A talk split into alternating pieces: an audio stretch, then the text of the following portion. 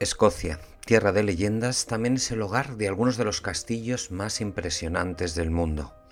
Estas imponentes estructuras de piedra se alzan como testigos silenciosos, guardianes de la historia de Escocia y responsables de la inmensa belleza que ofrece el país a sus visitantes por todos los rincones de su geografía. Bienvenidos todos Scotilovers a una entrega más de los podcasts de Hablemos de Escocia en castellano. Soy Luis Miguel Revenga y hoy tengo el gusto de compartir con vosotros una parte fundamental de la idiosincrasia de este país, sus castillos y fortalezas. Los castillos de estas tierras tienen una historia que se extiende desde las primeras construcciones de madera del siglo XI hasta las impresionantes fortificaciones de piedra del periodo medieval y posterior. Estas estructuras no solo fueron residencias de la nobleza escocesa, sino también lugares defensivos donde se ejercía el poder y epicentros desde los cuales se difundía la cultura nacional. Son tesoros históricos y culturales que conectan el pasado con el presente. Su majestuosidad y misterio los convierten en destinos obligados para viajeros y amantes de la historia por igual. Al explorar estos castillos, el visitante se adentra en la rica historia del país mientras disfruta de postales que te hacen viajar en el tiempo. Pero, ¿cuántos castillos hay en Escocia? Esta es una pregunta fácil de hacer, pero no tan fácil de responder, dada la variedad de construcciones esparcidas por todo el país. Las estimaciones sobre el número de castillos varían enormemente y se mueve en un listado que oscila entre 2.000 y más de 4.000 construcciones. En las estimaciones más altas se tiende a incluir castillos donde los restos ya no son visibles y antiguas casas de campo donde se ha añadido el término castillo por moda o por prestigio. Cualquier recuento serio del número de castillos en Escocia debe tener en cuenta aquellos que cumplen con el verdadero propósito de dichas propiedades, defender a sus residentes frente a ataques enemigos. David Weinsock, el autodenominado cazador de castillos, dijo que a la hora de elaborar la lista utilizó dos criterios clave para definir un castillo. Tenían que ser una residencia doméstica y una estructura defensiva. En su recuento, el historiador también incluiría aquellas construcciones de las que solo quedan algunos restos visibles, aunque solo fueran un par de piedras en un campo. Beinsock, siguiendo este criterio, estimó que había alrededor de 2.000 castillos en Escocia que cumplían con este criterio y que tales propiedades generalmente se construyeron entre los años 1100 y principios del 1600. Según la opinión del historiador y escritor canadiense, un castillo tiene que poder resistir y provocar un dolor de cabeza al atacante que quiere conquistarlo. Si es así, seguro que estamos hablando de un castillo. Conviene aclarar que durante el siglo XVII en Escocia se construyeron una gran cantidad de casas de campo o propiedades imitando el estilo de un castillo, aunque su uso real fuera meramente demostrativo. Para David Bainsock, a principios del siglo XVII se inicia la era del declive de los castillos. El mundo feudal estaba empezando a dar paso a una era moderna en la que el poder se concentra en capitales y grandes ciudades frente a una Edad Media donde el poder estaba mucho más diseminado. Del mismo modo, el uso de la pólvora hizo menos interesantes los castillos como estructuras defensivas. Un cañón de la Edad moderna fácilmente podía derribar un castillo medieval. Hay un cambio general de gusto donde el castillo termina siendo sustituido por el palacio, espacio con un estilo y funciones más refinados. Tal es así que a comienzos del siglo XVIII ya muy pocas familias siguen viviendo en estas arquetípicas estructuras medievales. Tampoco olvidemos que Historic Environment Scotland, la institución pública en Escocia que lidera el estudio, cuidado y promoción del país, entiende que además de las construcciones de las que todos estamos familiarizados, hay cerca de 500 viviendas fortificadas con mampostería, 135 castillos primitivos de tierra y madera y algunas propiedades que podrían engrosar esa lista de 2.000 castillos. La evolución de las técnicas de construcción de castillos medievales en Escocia refleja un proceso continuo de adaptación y mejora a lo largo de varios siglos. A continuación os describo brevemente una pequeña evolución de estas singulares construcciones. En los inicios del periodo medieval se construyeron castillos de tierra y madera. Estas construcciones consistían en una colina artificial coronada por una torre de madera y un patio cercado. A medida que avanzamos en el tiempo, se comenzaron a construir castillos de piedra más duraderos y defensivos. Estos castillos solían contar con muros masivos, torres de vigilancia y troneras para disparar flechas o proyectiles a los atacantes. En el siglo XIII se desarrolla el diseño concéntrico, que consistía en múltiples anillos de murallas y fosos que aumentaban la defensa del castillo. En las tierras bajas de Escocia, allí donde residía la familia real, se construyeron también castillos más decorativos y residenciales, como el Palacio de Linlithgow, allí donde la función defensiva quedaba en un segundo plano. Se crean lugares para el divertimento, para el disfrute. Con la llegada de la artillería en la Edad Moderna, allá por el siglo XVI, los castillos tuvieron que adaptarse. Se construyen bastiones y baluartes para resistir el bombardeo de cañones, como en el caso de Castillo de Edimburgo. A medida que Escocia se unifica con Inglaterra, y ya entrados en el siglo XVIII, los conflictos disminuyen.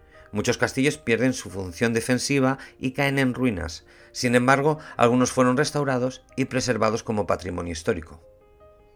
Bueno, ya sabemos un poco del importante patrimonio arquitectónico que Escocia guarda desde el medioevo y su evolución arquitectónica. Para adentrarnos un poco más en el contexto, acerquémonos a dar unas breves pinceladas de cómo era la vida en Escocia durante la Edad Media. En esta época la sociedad escocesa estaba fuertemente estratificada con una jerarquía que situaba a la nobleza y los señores feudales en la cúspide. Esta jerarquía se basaba en la propiedad de la tierra y el sistema feudal, donde los campesinos trabajaban el campo y entregaban una parte de sus productos a los señores feudales. Esta relación de tributo y servicio creaba una compleja red de dependencia económica y social donde el intercambio de bienes y servicios era fundamental para la supervivencia de la comunidad. La Iglesia Católica desempeñaba un papel central tanto en la vida espiritual como en la cultural. Monasterios y abadías servían como centros de conocimiento y educación y la religión permeaba todos los aspectos de la vida cotidiana. La fe católica influía en la moral, las costumbres y las prácticas culturales de la sociedad escocesa de aquellos tiempos. El paisaje escocés ejercía una influencia innegable en las costumbres y la forma de vida. Las tierras altas, con su geografía montañosa y su aislamiento relativo, dio lugar a una cultura y una sociedad distintivas en comparación con las regiones bajas y fértiles, la geografía también afectaba la comunicación y la conectividad entre comunidades, donde las rutas comerciales terrestres y marítimas eran fundamentales para el intercambio de bienes y la difusión de ideas y cultura. En las tierras altas la organización social se basa en tribus denominadas clanes, donde la lealtad al grupo y al jefe eran esenciales para la supervivencia. Si bien esto promovía la cohesión social, también generaba conflictos y rivalidades entre clanes. La vida en esta región estaba impregnada de tradiciones ancestrales, música, danza y narraciones orales que transmitían historias y leyendas a través de generaciones y generaciones, llegando hasta nuestros días. A lo largo de la Edad Media, Escocia experimentó cambios significativos en su estructura política y social, incluyendo conflictos constantes con Inglaterra. Esta tensión constante, más la evolución de la propia monarquía en el país, generaron fuertes periodos de incertidumbre social y política. La diversidad lingüística también era notable, con varios dialectos del escocés y el gaélico escocés hablados en diferentes regiones. Esta diversidad reflejaba la riqueza cultural de Escocia y la influencia de factores históricos y geográficos en el desarrollo de lenguas regionales. En un contexto geográfico tan peculiar y con un recorrido histórico tan convulso, la construcción de castillas y fortalezas durante la Edad Media en Escocia tienen todo el sentido.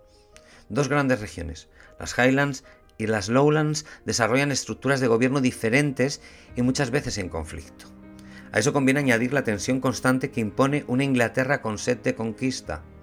Como bien decíamos, el poder durante el periodo medieval está menos centralizado y por tanto cada clan crea su propia capital y su centro de poder con un castillo como construcción de referencia.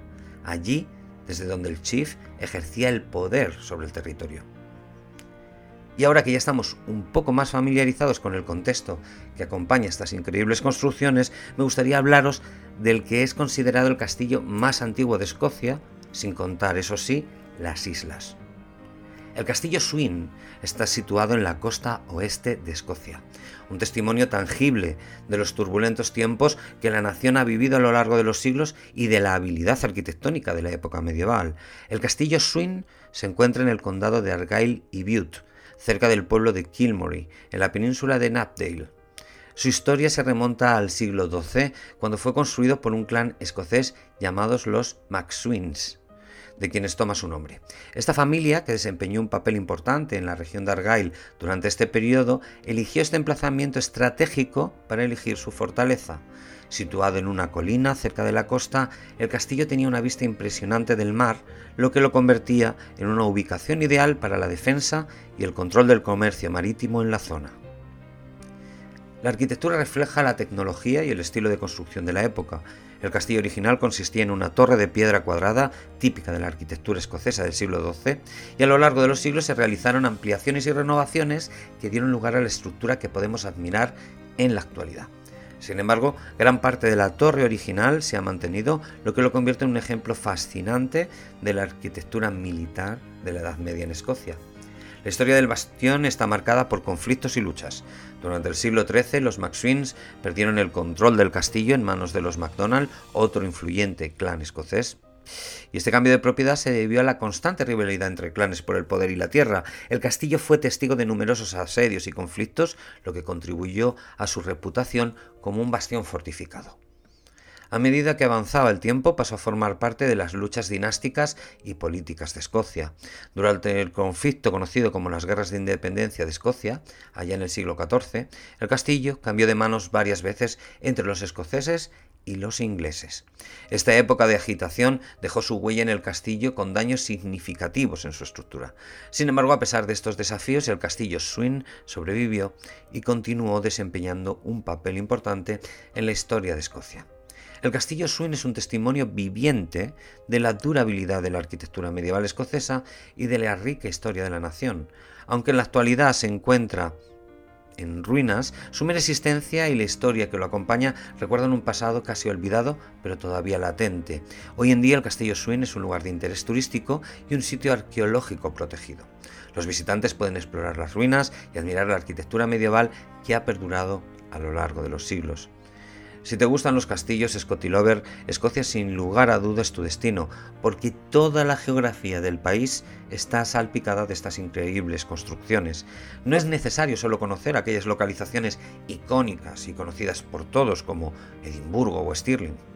La grandeza también está en descubrir pequeñas joyas aisladas que aunque no sean tan impresionantes en tamaño y lujo, son innegables testimonios de un pasado lleno de historia y leyenda que no te puedes perder.